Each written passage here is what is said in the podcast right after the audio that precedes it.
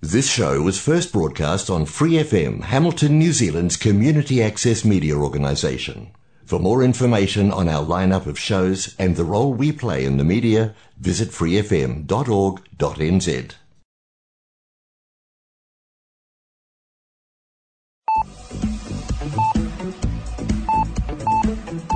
Hola amigos, aquí inicia el programa Arritmia presentado por Angie Rodríguez, coach ontológico profesional, transmitido por Free FM 89.0 los sábados a las 7 de la noche desde Hamilton, Nueva Zelanda.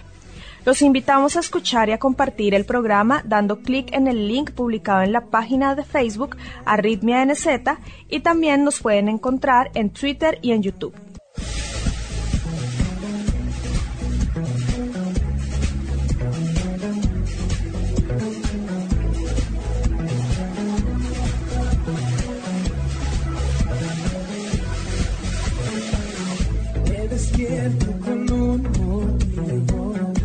No viniste al mundo por casualidad. Formas parte de un gran plan. Encontrar el propósito de tu vida es tu misión. No es tarea fácil, pero juntos podemos lograrlo. Serás plenamente feliz. Arritmia, cuando todo pierde sentido.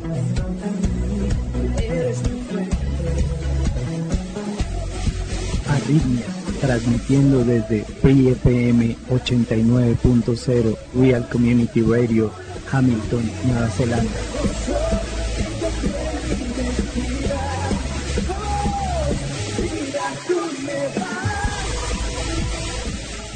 Esperamos seguir recibiendo sus inquietudes al correo electrónico arritmianz.gmail.com y al WhatsApp 022-409-3693, previamente colocando el indicativo de Nueva Zelanda que es 64.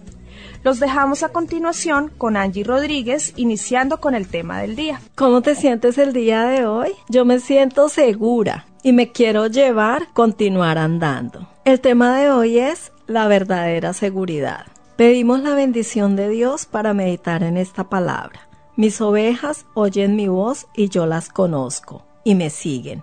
Yo les doy vida eterna y no perecerán jamás, ni nadie las arrebatará de mi mano. Mi Padre que me las dio, mayor que todo es, y nadie las puede arrebatar de la mano de mi Padre. Juan 10, 27, 29. Ha transcurrido cierto tiempo desde el último encuentro que el Señor había tenido con los judíos en Jerusalén. Pudieron ser varios meses.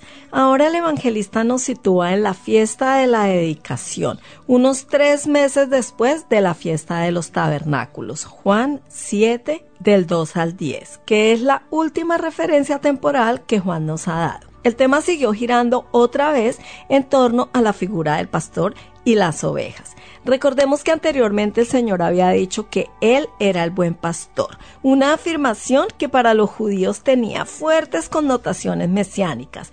Así que en esta nueva ocasión le volvieron a preguntar sobre este asunto, pero le exigieron que hiciera una declaración totalmente clara que despejara cualquier duda. Si tú eres el Cristo, dínoslo abiertamente. Sin embargo, el Señor no les contestó como ellos esperaban, sino que les invitó a la reflexión y a que examinasen sus obras para que así pudieran sacar una conclusión correcta. Estos líderes religiosos eran falsos pastores que vieron peligrar su posición cuando apareció el verdadero pastor de las ovejas y de ningún modo estaban dispuestos a creer en él a pesar de todas las evidencias que les pudiera mostrar. Celebrase en Jerusalén la fiesta de la dedicación. Era invierno. Esta festividad no era de origen bíblico, sino que había sido instituida por Judas Macabeo en el año 164 a.C.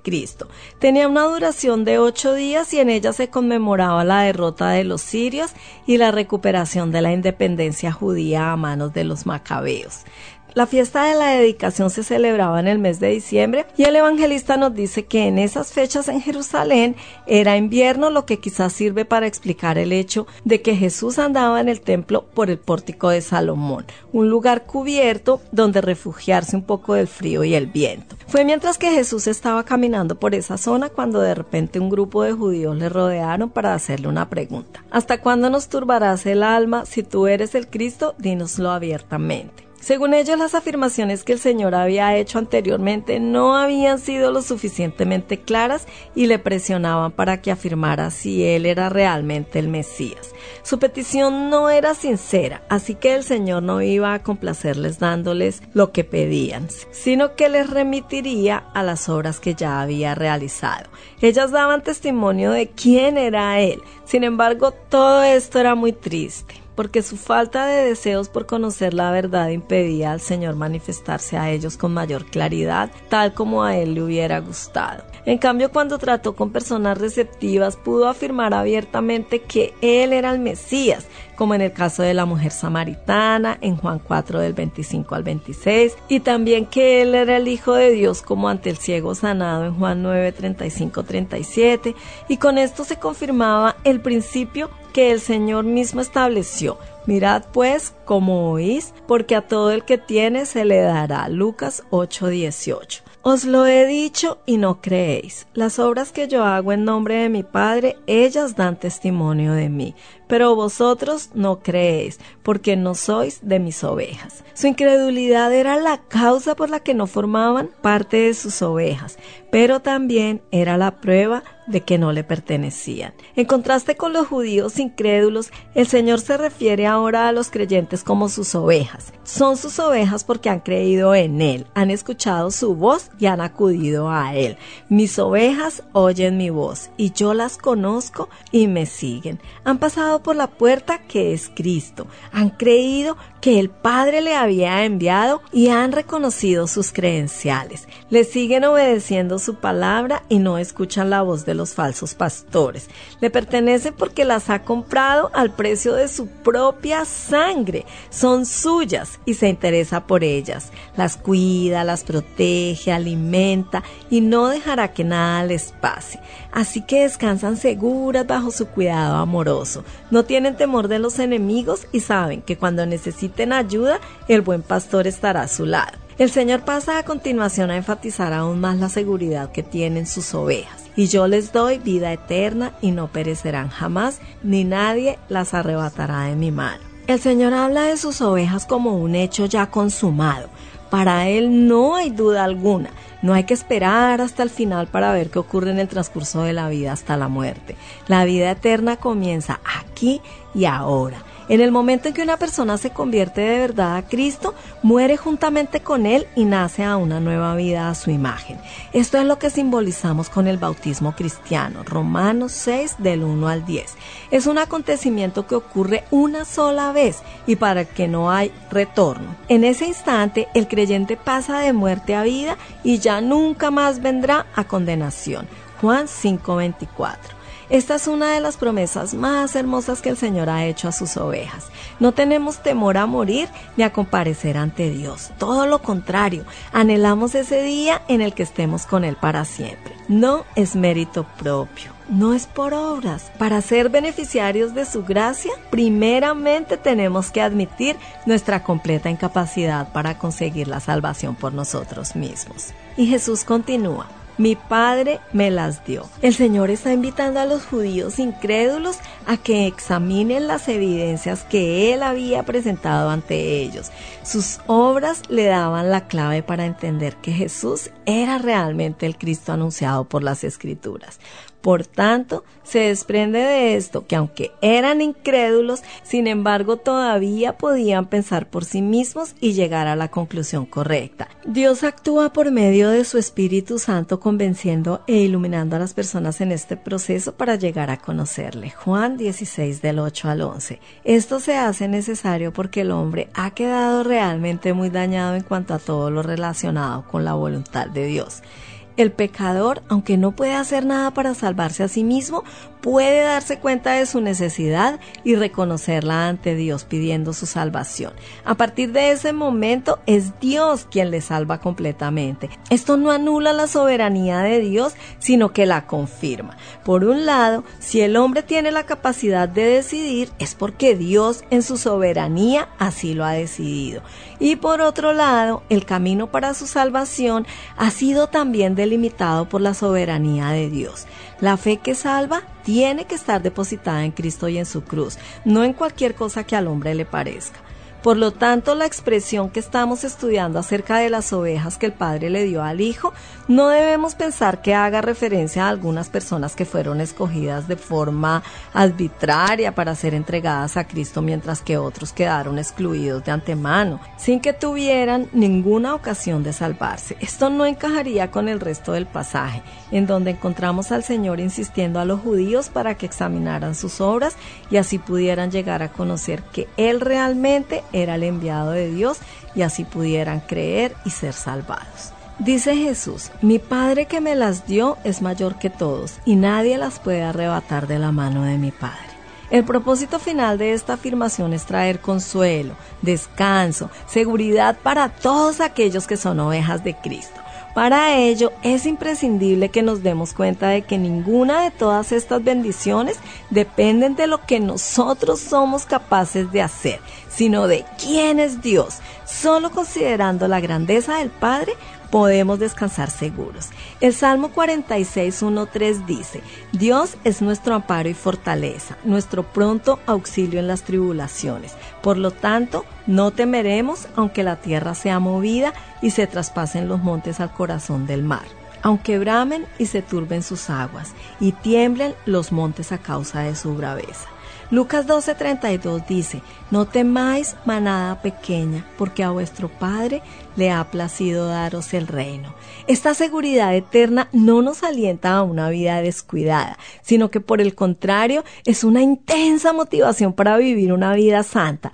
El auténtico cristiano no se esfuerza en vivir santamente para ganar su salvación o para no perderla, puesto que sabe que está segura en las manos del Padre, sino porque quiere agradarle como demostración de su agradecimiento por su salvación. Y esto se corresponde con el deseo de Dios, quiere que le sirvamos no por miedo, sino por amor. Y continúa Jesús diciendo, yo y el Padre uno somos. La consecuencia lógica, si la obra de Cristo es realmente la del Padre, entonces se sigue que el Hijo y el Padre son uno. Por lo tanto, somos guardados por la mano del Padre y del Hijo que están plenamente unidos en el cuidado de las ovejas. Esta afirmación es realmente importante porque expresa tanto la diversidad de las personas de la Trinidad como la unidad de su esencia. Son dos personas distintas, el Hijo y el Padre, pero en esencia son uno. Jesús volvió a definir esta unidad con el Padre un poco más adelante. El Padre está en mí y yo en el Padre. Juan 10:38. Y en otra ocasión afirmó, yo soy en el Padre y el Padre en mí. Juan 14:11. La doctrina de la Santísima Trinidad no es un invento teológico, sino una deducción clara de las declaraciones bíblicas en cuanto al Padre, al Hijo y al Espíritu Santo. Los judíos habían pedido a Jesús que les declarase si él era el Mesías, pero él hizo mucho más que eso, porque proclamó su unidad esencial con el Padre. Esto agitó a los fariseos y una vez más volvieron a tomar piedras para apedrearle. Estaban tan indignados que no iban a esperar el fallo del Sanedrín. Aún así, el Señor Jesucristo no perdió la calma e intentó razonar con ellos nuevamente. Jesús les respondió, Muchas buenas obras os he mostrado de mi Padre. ¿Por cuál de ellas me apedreáis? Ya que ellos no creían en sus palabras, al menos podrían examinar sus obras, y si lo hacían, comprobarían que todos los milagros o señales que él había hecho eran una demostración incontestable de la veracidad de su identidad como hijo de Dios. Al fin y al cabo, los milagros que Cristo había hecho eran precisamente lo que alguien sensato esperaría que el Hijo de Dios, si viniera a este mundo, hiciera. Así que con las piedras todavía en sus manos tuvieron que enfrentarse nuevamente con las obras que Jesús había hecho ante ellos. El apóstol Pedro resumió el ministerio del Señor Jesús con estas palabras. Dios ungió con el Espíritu Santo y con poder a Jesús de Nazaret, y éste anduvo haciendo bienes y sanando a todos los oprimidos por el diablo, porque Dios estaba con él. Hechos 10:38. Toda la vida del Señor Jesucristo había sido un continuo hacer el bien a los necesitados. No podían oponerse a esto, así que dijeron, Por buena obra no te apedreamos, sino por la blasfemia, porque tú, siendo hombre, te haces Dios. Los judíos ignoraron las evidencias e insistieron en acusarle de blasfemo, pero al hacerlo dieron a entender con claridad que no ponían en duda los milagros que el Señor había hecho y que los evangelios relatan. Y este testimonio hostil es muy importante porque se trata de testigos presenciales que vivieron en aquella época y que no tenían la más mínima predisposición para aceptar nada milagroso de parte de Jesús. El Señor se enfrenta ahora a los judíos usando la ley. Como él dijo, la escritura no puede ser quebrantada. Con esto Jesús estaba expresando su creencia en la inspiración de la escritura del Antiguo Testamento. Para él eran escritos infalibles que se debían cumplir. Constituían el más alto tribunal de apelaciones donde quedaría zanjada cualquier discusión. ¿No está escrito en vuestra ley, yo dije, dioses sois? Si llamó dioses a aquellos a quienes vino la palabra de Dios y la escritura no puede ser quebrantada, al que el Padre santificó y envió al mundo, vosotros decís, tú blasfemas, porque dije, Hijo de Dios soy. El Señor cita el Salmo 82.6, porque los jueces de Israel son llamados dioses. La razón por la que el salmista había dado este título a los jueces era porque ellos actuaban como representantes de la justicia divina en este mundo. El Señor dice que Él había sido santificado y enviado al mundo por el Padre. Él no era simplemente un hombre al que Dios le había encargado cierta tarea sino que ya existía antes de venir a este mundo y fue apartado por el Padre para el cumplimiento de sus designios aquí en la tierra.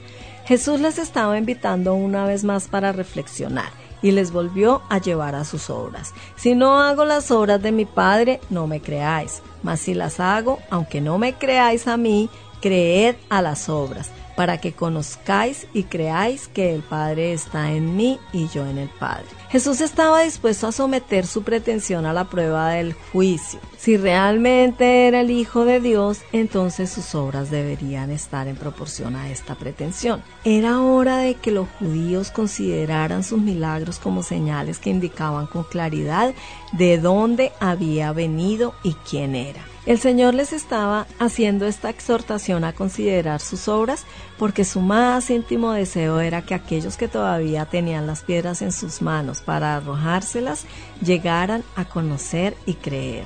Y si lo deseaba y se esforzaba en argumentar con ellos, es porque era del todo posible que llegaran a convertirse. Pero los judíos finalmente se negaron a escucharle y procuraron otra vez prenderle, pero él se escapó de sus manos. Esta era la tercera vez que él escapaba de sus intenciones. Juan 7:30, Juan 8:20. Y se fue de nuevo al otro lado del Jordán, al lugar donde primero había estado bautizando Juan, y se quedó allí. Jesús abandonó el templo para cruzar el Jordán y volver al lugar donde Juan el Bautista había estado bautizando al principio mientras que aquellos judíos quedaban bajo las terribles consecuencias de su incredulidad. En aquel desierto, Lejos de la hostilidad de los líderes religiosos de Israel, el Señor entró en la etapa final de su ministerio, que consistiría en preparar a sus discípulos para el desenlace final de la cruz y el ministerio que tendrían que llevar a cabo después de su resurrección. En síntesis, los verdaderos cristianos obedecen a Jesús, hacen lo que Él les ha mandado. ¿Y por qué actúan las ovejas de esta manera? Jesús dice, yo les doy vida eterna. En tiempo presente, indicativo, yo continúo dándoles vida eterna. La vida que Él da, la paz, el gozo, el amor que sentimos, el sentimiento de serenidad interior, el perdón, el sentimiento de pertenecer y de ser protegidos, guardados y queridos, eso es lo que hace que acudamos a Él. Es una calidad de vida que recibimos de una manera tan continua que renunciaríamos a cualquier cosa en lugar de renunciar a esta. Nos sentimos atraídos porque Él continúa dándonos vida, vida eterna, la clase de vida que procede de Dios. Y posee un elemento de garantía que no acabará jamás. Nos ofrece seguridad, sabemos que no nos va a pasar nada, nunca pereceremos, es una vida que está guardada, reservada y protegida. Jesús dijo, nadie las arrebatará de mi mano, mi Padre que me las ha dado, mayor que todo es, y nadie las puede arrebatar de la mano de mi Padre. Colosenses 3:3 dice, Vuestra vida está escondida con Cristo en Dios. Qué maravillosa perspectiva es esta en cuanto a nuestra seguridad. Nadie, ni siquiera nosotros mismos, puede arrebatarnos de la mano del Padre.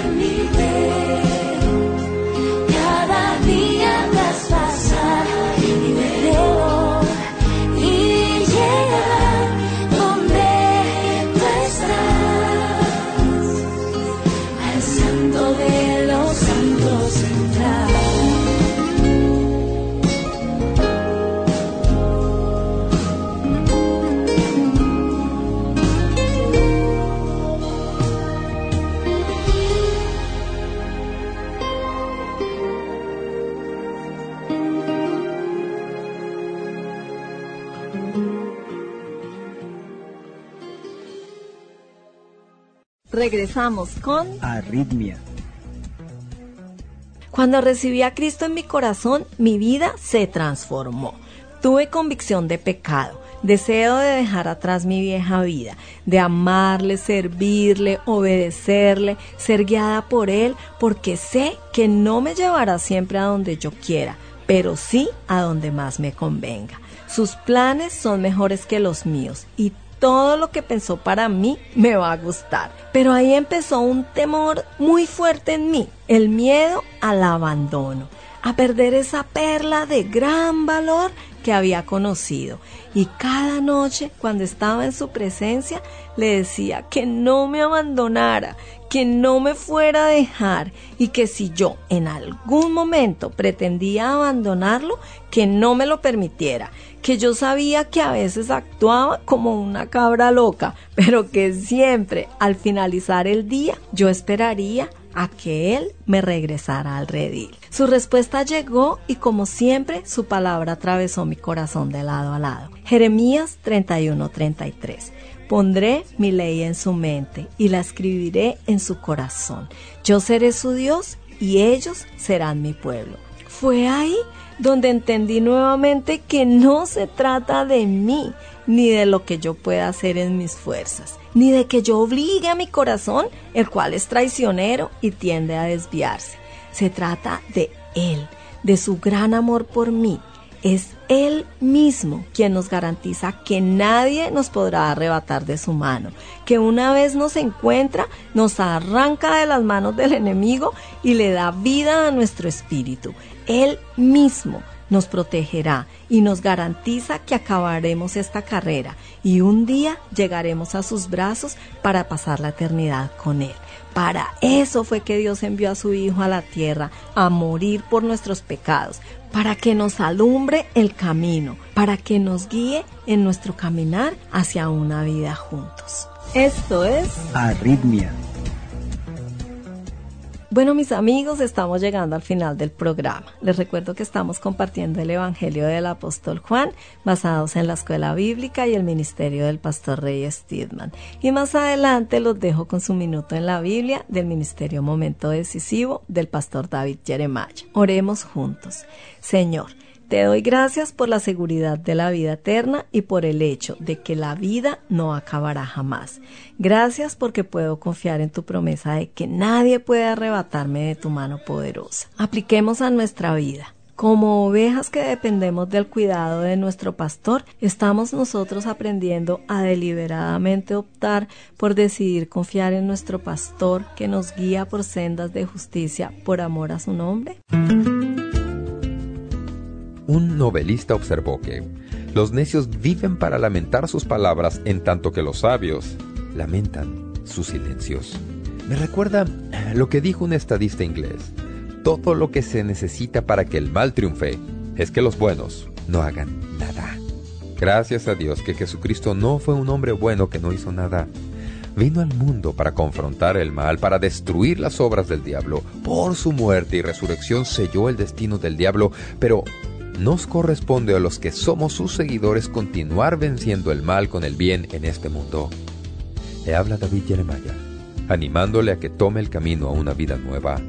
Descubra el poder de Dios para hablar en Su Minuto en la Biblia.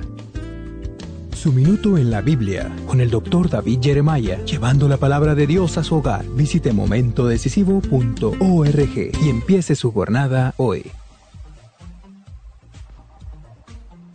Sigan con nosotros, estaremos compartiendo el programa Momento Decisivo del pastor David Jeremiah con su nueva serie Cómo ser feliz según Jesús. No se lo pierdan. Bendiciones.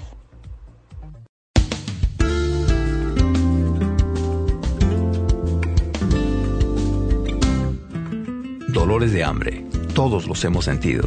El retorcijón, el dolor de hambre de un estómago vacío y lo único que le hará sentirse mejor es comida. Ahora, quiero que piensen algo por un momento. ¿Se ha sentido alguna vez muerto de hambre espiritualmente por una relación más profunda con Dios? Si usted nunca ha sentido hambre espiritual, Jesús dice que tal vez usted nunca ha conocido lo que es ser realmente feliz. Hoy en nuestro estudio bíblico para momento decisivo con el doctor David Jeremiah, veremos cómo el hambre espiritual conduce a la felicidad.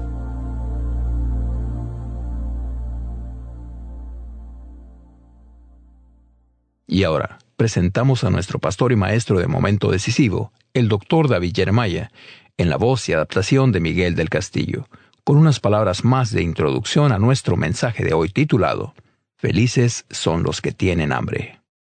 Muchas gracias y bienvenidos a Momento Decisivo.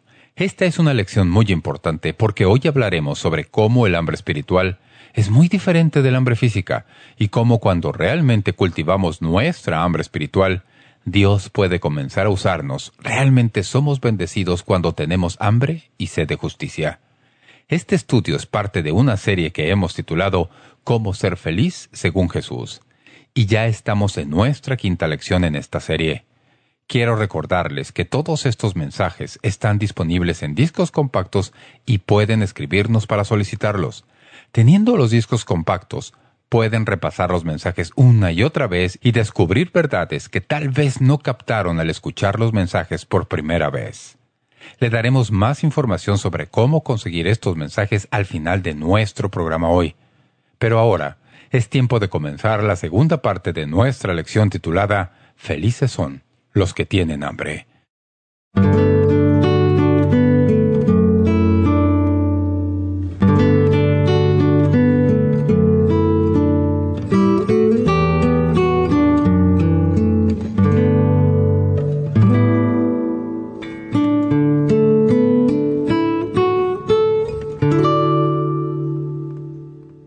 La diferencia no está en Dios, sino en nosotros.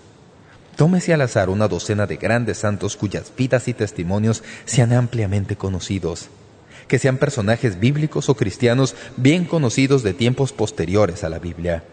Al instante, se sorprenderá por el hecho de que ningún santo se parece al otro. Algunas veces su diferencia es tan brillante como para ser positivamente increíble. Por ejemplo, ¿qué diferente fue Moisés de Elías? Qué diferente Elías de David. Qué diferente cada uno de Juan, Pablo, Francisco de Asís, Lutero, Finney y Tomás A. Kempis. Las diferencias son tan amplias como la vida humana misma. Diferencias de raza, nacionalidad, educación, temperamento, hábitos y cualidades personales, pero todos ellos anduvieron en su día en el camino alto de la vida espiritual muy por encima del hombre común. Sus diferencias deben haber sido incidentales y a ojos de Dios no muy significativas, pero en alguna cualidad vital todos deben haber sido muy parecidos. ¿Cuál fue esa cualidad? Me atrevo a sugerir que la cualidad vital que tenían en común era una receptividad espiritual.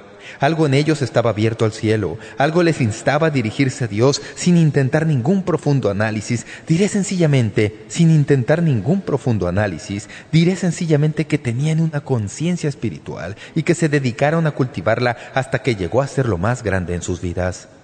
Diferían de la persona promedio en lo que sentían, pero cuando notaron ese anhelo interno, hicieron algo al respecto. Así como David dijo en su salmo, mi corazón ha dicho de ti, buscad mi rostro, tu rostro buscaré, oh Jehová. Eso es hambre espiritual. Eso es desear en nuestro ser interior saber de Dios todo lo que podamos. Ahora, permítanme darles un breve paradigma que se clavará en su corazón como espina en la garganta. Es como sigue. Todos tenemos de Dios todo lo que queremos. ¿Dicen ustedes que quisieran que Dios fuera más real?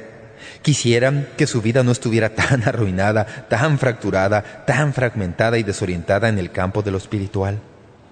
No quiero ser demasiado duro. Simplemente quiero decirle que todos tenemos de Dios todo lo que realmente queremos. Ahora, el problema con esta bienaventuranza es que para muchos de nosotros el hambre es una experiencia que no conocemos. Para la gente a la que Jesús le hablaba, el hambre y la sed era una experiencia de todos los días. El agua no salía del grifo o de la llave. Con frecuencia en las regiones desérticas era muy difícil hallarla. Así que cuando Jesús dice, bienaventurados los que tienen hambre y sed, inmediatamente eso resonó en ellos. Sabían de qué hablaba. La mayoría de nosotros no sabemos gran cosa de eso en nuestra cultura. Pensamos que sentir hambre es salir del culto un poco tarde y en lugar de almorzar a las 12.30 hay que comer a la una de la tarde. Usted se va a la cocina y se da cuenta de que no ha comprado ninguna golosina y así se va a la cama con hambre. Leí algo de un famoso militar, a quien se conocía como el mayor Gilbert. En su libro, La Última Cruzada, cuenta de la sed que él y sus hombres sufrieron en el desierto palestino durante la Primera Guerra Mundial. Dijo, nos dolía la cabeza, nuestros ojos se enrojecieron y se nublaban por el reflejo cegador. La lengua se nos hinchó, los labios se pusieron morados y después negros, y se nos reventaron. A los que salieron de la fila nunca más se los volvió a ver. Pero la fuerza desesperada siguió batallando hasta Cerea. Había pozos en Cerea. Si no hubieran podido tomar el lugar antes del anochecer, miles habrían quedado condenados a morir de sed. Luchamos ese día como hombres que luchan por sus vidas. Entramos en la estación de Cerea, pisándoles los talones a los turcos en retirada. Los primeros objetos en que se fijaron nuestros ojos fueron las grandes cisternas de piedra llenas de agua fría y clara para beber. Se necesitaron cuatro horas para que hasta el último hombre hubiera bebido su porción de agua y creo que todos aprendimos nuestra primera lección bíblica en esa marcha de Berseba hasta los pozos de Cerea. Si tal fuera nuestra sed de Dios y de justicia, de su voluntad en nuestras vidas, un deseo consumidor que lo llena todo, que nos preocupa, qué ricos seríamos todos en el fruto del Espíritu. Ahora, sé que al contarles esto, y no quiero decir esto de ninguna otra manera excepto como evaluación franca, estoy en otro mundo hablando de esto. Nuestra cultura actual quiere una religión conveniente. Queremos una relación con Dios que pueda encajar en nuestro calendario sin que sea demasiado difícil. Sabemos que necesitamos a Dios y lo queremos en nuestras vidas. Y por supuesto que no queremos criar a nuestros hijos como paganos, pero Hablemos en serio en cuanto a esto, Jeremiah. Ahora nos habla en términos fanáticos. Nos habla en términos de alguien que se sube por las paredes. Ya conozco a gente como usted. Pero estas no son mis palabras. Son las palabras de nuestro Señor. Recuerden, estamos hablando de cómo ser dichosos. ¿Cómo puede ser usted realmente feliz? Jesús dice, este es uno de los tablones en mi plataforma. Bienaventurados los que tienen hambre y sed de justicia, serán saciados. Es un eufemismo para feliz. Quiero decirles tres cosas sobre el hambre espiritual. Primero, deben comprender que una parte del hambre espiritual es la realidad de su fe. No hay duda alguna de que al leer estas declaraciones de Jesús, que esta puede ser la más exigente de todas sus afirmaciones. Bienaventurados los que tienen hambre y sed de justicia, pero de alguna manera también es la más bondadosa de todas sus afirmaciones. Nos muestra cómo Jesús nos ve en nuestras luchas. Observen esto, no dice, bienaventurados los que alcanzan justicia. Si hubiera dicho esto, ¿quién de nosotros pudiera considerarse bienaventurado? ¿Quién de nosotros pudiera ser feliz? No dijo, bienaventurados los que avanzan hacia el mismo fin del camino en su búsqueda de Dios y santidad. No dijo eso. ¿Cómo me consuela eso? Pero dijo, bienaventurados los que, aun cuando no han llegado, quieren llegar allá. Lo que Jesús nos dice en estas palabras es que si tenemos el deseo de querer conocer mejor a Dios, de querer comprender mejor la palabra de Dios, de querer vivir mayor autenticidad esta vida que nosotros mismos ya hemos intentado, que ese mismo deseo en sí mismo es la evidencia de que estamos realmente en su familia. Martin Lloyd Jones dijo, esta bienaventuranza sigue lógicamente a la anterior. Es una afirmación a la que conducen todas las otras. Es la conclusión lógica de las que siguen. Es algo por lo que debemos estar profundamente agradecidos a Dios. No conozco una mejor prueba que alguien pudiera aplicar a su propia persona en todo este asunto de la profesión cristiana que un versículo como este. Luego dijo, si este versículo es para usted una de las afirmaciones más benditas en toda la Biblia, puede estar bien seguro de ser cristiano. Si no lo es, será mejor que examine de nuevo sus cimientos. ¿Qué es lo que dice? El problema en nuestro mundo es que la gente puede llamarse cristiana y el asunto no es que no sean todo lo que debieran ser, el asunto es que ni siquiera quieren ser todo lo que debieran ser. No quieren avanzar más allá de donde están. Quieren llegar al nivel de entrada y quedarse ahí por el resto de sus vidas. Un boleto al cielo, un escape de incendio y ya está. Pienso que lo que Jesús nos dice es que si no tenemos en el corazón una insatisfacción santa respecto al punto en donde estamos, que si no hay en nuestro corazón esta hambre y sed de avanzar con Dios, entonces algo falta en algún lugar, porque eso es parte de lo que somos en Cristo. Quiero a la gente, pero la Biblia me dice en las epístolas que debo crecer todavía más en mi capacidad de amar a la gente. Amo a Dios, pero debo seguir creciendo en mi capacidad para amar a Dios. Amo la palabra de Dios, pero mi hambre de la palabra de Dios debe ser algo que crece. Todo este asunto del hambre espiritual es que es una evidencia maravillosa y bendita en lo más profundo del corazón de que realmente le pertenecemos a Dios porque Él pone en nosotros esa hambre de que le conozcamos. Es una prueba interesante. ¿Se siente usted insatisfecho con su vida espiritual? ¡Qué bien! Lo mismo yo. Igual todo mundo que anda con Dios, sabiendo que no estamos donde deberíamos estar, sino que tenemos hambre y sed de llegar allá en nuestro andar con el Señor. La segunda cosa que quiero decirle sobre esto es que el hambre espiritual es requisito para su crecimiento. ¿Recuerdan cuando Jesús habló con el joven rico? El joven quería tener la vida eterna. Jesús, a mi parecer, quedó impresionado por el hombre. Era una persona atractiva. No habría llegado a donde había llegado sin que las cosas le favorecieran en alto grado. La Biblia dice que Jesús le amó. Vende todo lo que tienes. ¿Era ese el asunto? No. Lo que Jesús le decía era, si no me quieres más de lo que quieres, eso te quedarás corto. ¿Recuerdan cuando seguían a Jesús cuando enseñaba? Las multitudes le seguían. Ya puedo imaginármelo mentalmente. Jesús se vuelve, a diferencia de la mayoría de evangelistas y predicadores modernos que están tratando de conseguirse una multitud, Jesús siempre estaba tratando de librarse de la que le seguía. Jesús se vuelve y les dice, un momento, antes de que me sigan, déjenme decirles que si no están listos para negarse a sí mismos y dejar familia y casa, y mencionó toda la lista, todas las cosas que para nosotros son tan queridas, y yo primero, entonces no son dignos de ser mis discípulos. ¿Qué es lo que decía? Decía que lo que separa a la gente en su andar con Dios es esa cosa intangible que llamamos hambre espiritual, el deseo interno de conocer a Dios, de andar con Él, de ponerle en un lugar más alto en la lista de prioridades del que ocupa hoy.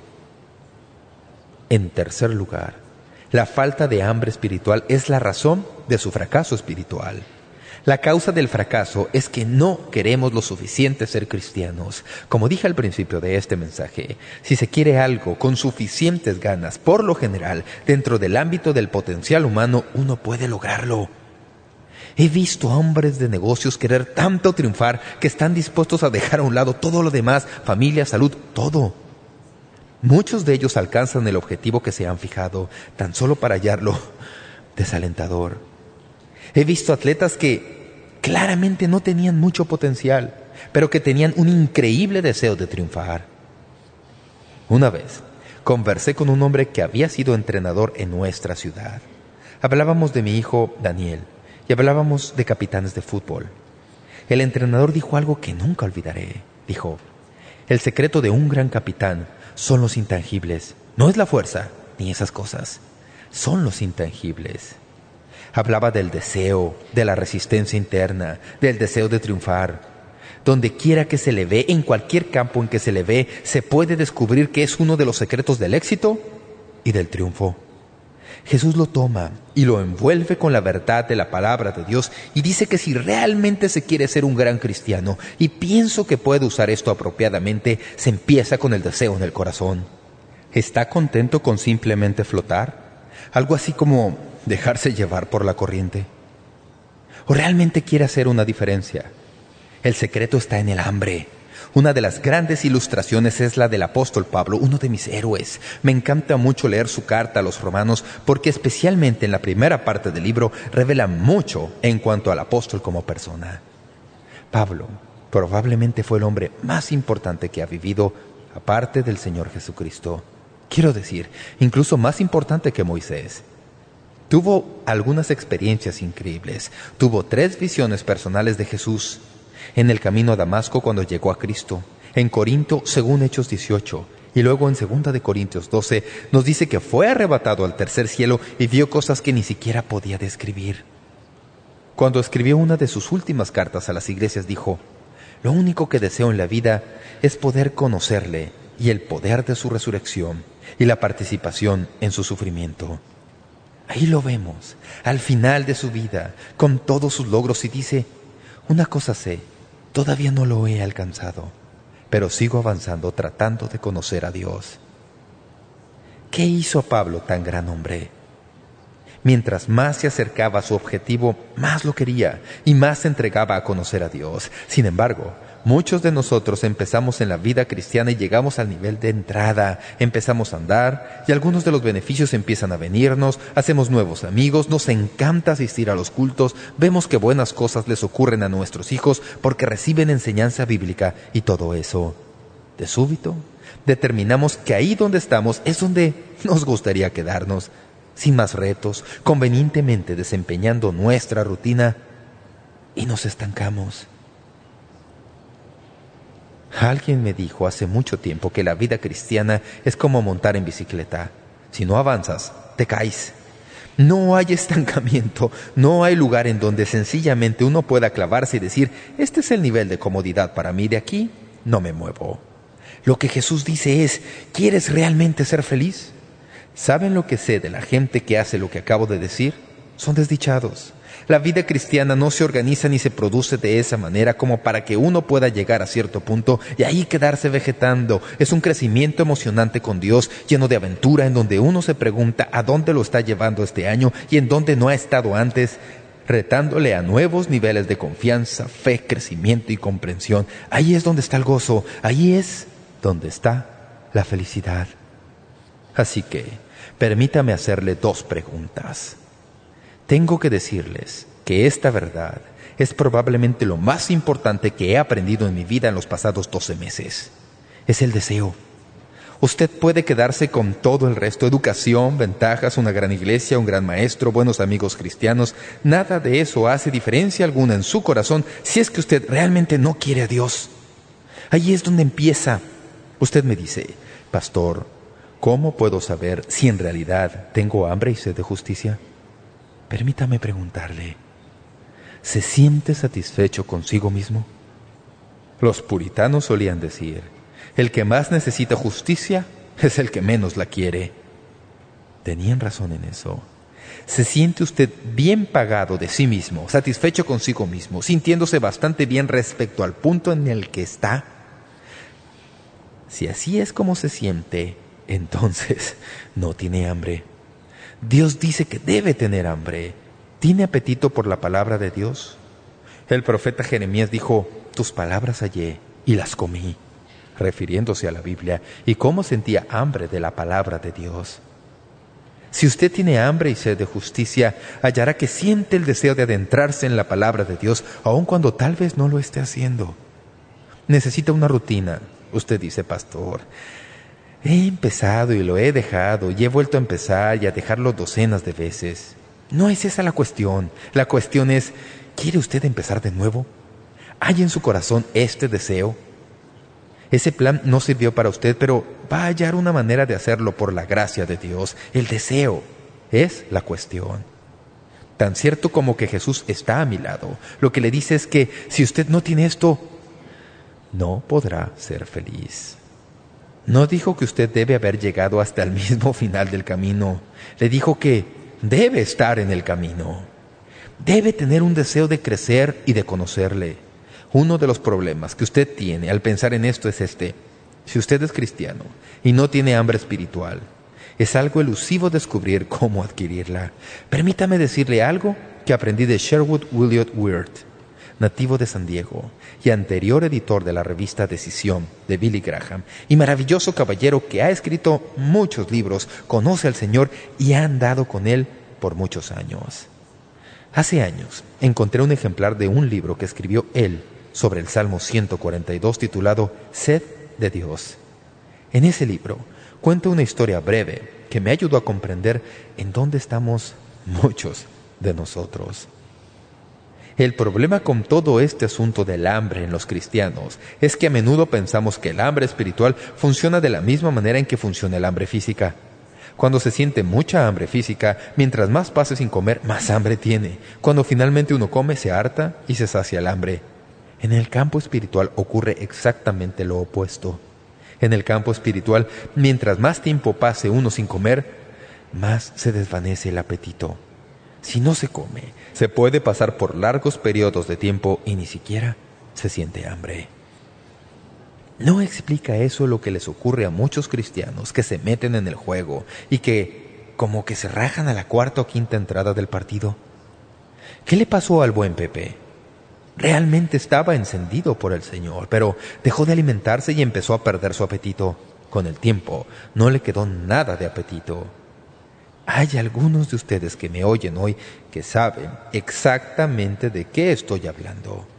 Hubo un tiempo en su vida cuando se desvivía por pasar unos momentos con Dios y su palabra, pero se ocupó y todo quedó a un lado, dejó de hacerlo. Y para ser francos hoy, ya ni siquiera tiene tiempo para pensar en eso. No tiene hambre. El hambre espiritual es diferente del hambre física. Cuando usted tiene hambre por mucho tiempo, come y se sacia, está lleno y ya no quiere más. Pero en el campo espiritual, cuando usted come y se llena, come más y quiere más. ¿Lo ha notado? Mientras más se adentre en la palabra de Dios y más empiece a percibir las bendiciones de la palabra de Dios en su vida, más lo hace y mayor es su apetito asiste al templo el domingo y se ha estado alimentando de la palabra de Dios, usted se queda después del culto y empieza a hacer preguntas, ¿cómo puedo aplicarlo en mi vida? ¿Cómo puedo estudiar esto? He recibido dos o tres cartas de amigos que me han contado que empezaron a aprender de memoria el libro de Romanos y qué bendición ha sido en sus vidas. ¡Qué bien! Mientras más usted come, más quiere. El problema con el hambre espiritual es que muchas personas del pueblo de Dios no lo comprenden cuando no han comido y han perdido el apetito, no saben qué hacer. Hay algunos que me están oyendo y que se hallan en esa condición. Son cristianos, solían tener hambre y sed de Dios y de leer su palabra, pero la sacaron de sus vidas, la hicieron a un lado. Ahora ya no tienen la menor hambre. Usted dice, Pastor Jeremiah, si mientras menos como, menos hambre tengo, ¿qué voy a hacer? Suena como si estuviera atascado. No, no lo está. Quiero darles la solución, Jeremiah, no del profeta Jeremías, sino del predicador del mismo nombre. Esto es lo que descubrí. Sé lo que tiene que hacer. Si es que se siente atascado, si ha atravesado el proceso de dejar a Dios fuera, de hacerle un lado y ya no tiene hambre de Él y no sabe qué hacer, permítame decirle lo que tiene que hacer. Este es el nombre del programa. Se llama alimentación forzosa. ¿Me sigue? ¿Comprende lo que eso quiere decir? Es la única manera de salir del lío en el que se encuentra. Tome asiento, abra su Biblia y lea. Si no puede mantenerse despierto a leer en silencio, léala en voz alta y siga leyendo, y siga leyendo. Entonces, de repente, un día, Dios le hablará al corazón y habrá de nuevo fuego que se enciende en su alma y usted dirá, no sabía lo que me estaba perdiendo. Al día siguiente usted se levantará unos minutos más temprano porque recordó lo que ocurrió el día anterior. Mientras más lo haga, más lo hará. Y más querrá hacerlo. Algunos de ustedes, amables oyentes, necesitan alimentación a la fuerza. ¿En dónde empezar? No lo sé. Tal vez usted necesite conseguirse una versión bíblica sencilla, como la versión popular, que es un poco más contemporánea. Cada año escojo una versión diferente de la Biblia. Este año ya estoy por segunda de Corintios. No pasa ni un solo día sin que mi lectura bíblica me bendiga de manera que ni siquiera me imaginó. Si usted lucha con el lenguaje demasiado académico de algunas versiones, consígase una que tenga un lenguaje más limitado, pero adéntrese en la palabra de Dios. Quiero decirle lo que Jesús le dice. Quiere ser su portavoz. Si usted no tiene hambre y sed de justicia, no puede ser saciado. ¿Sabe lo que quiere decir saciarse? Es una palabra griega que se usa cuando usamos para engordar animales para el matadero. Es una palabra que significa llenarse hasta el límite. ¿No es increíble? Conocer a Dios y andar con Él y aprender más de Él cada día y hacerlo parte no solo del domingo, sino de toda hora de mi vida. Eso es hambre espiritual. Así que quiero preguntarle, ¿tiene usted hambre de Dios?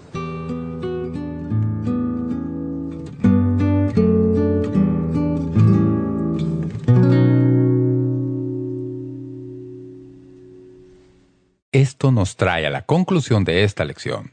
Mañana hablaremos sobre felices son los que ayudan. Pero antes de cerrar quiero decirles que es un gran honor para mí poder enseñarles las verdades de la palabra de Dios por medio de momento decisivo. Una de las cosas que nos motiva grandemente a seguir en este ministerio son las oraciones de nuestros oyentes y también las cartas que nos mandan para decirnos que están escuchando y cómo han podido aplicar las verdades que han aprendido en su vida. Si usted nunca nos ha escrito, ¿por qué no toma un momento para mandarnos una carta Gracias por su participación hoy y hasta mañana.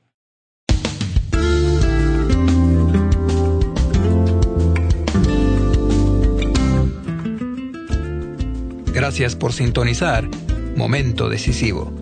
Esperamos que usted pueda tomar un momento para escribirnos una carta en respaldo del Ministerio. Le agradecemos su correspondencia. Y cuando nos escriba o nos envíe un correo electrónico, sírvase a anotar claramente su nombre y dirección completa y el nombre de la emisora en que escucha este programa. El mensaje que usted escuchó hoy es una porción del mensaje completo disponible en disco compacto titulado Felices son los que tienen hambre.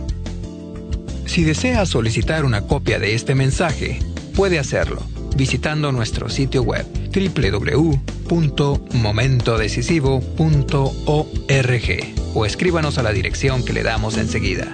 Este mensaje corresponde a la serie completa de enseñanzas titulada Cómo ser feliz según Jesús en 10 discos compactos.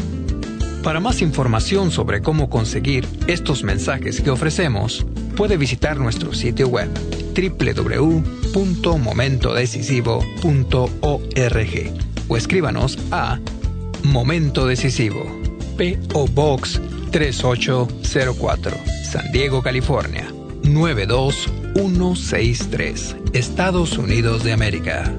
Sintonícenos nuevamente mañana para estudiar juntos la palabra de Dios aquí en Momento Decisivo con el doctor David Jeremiah.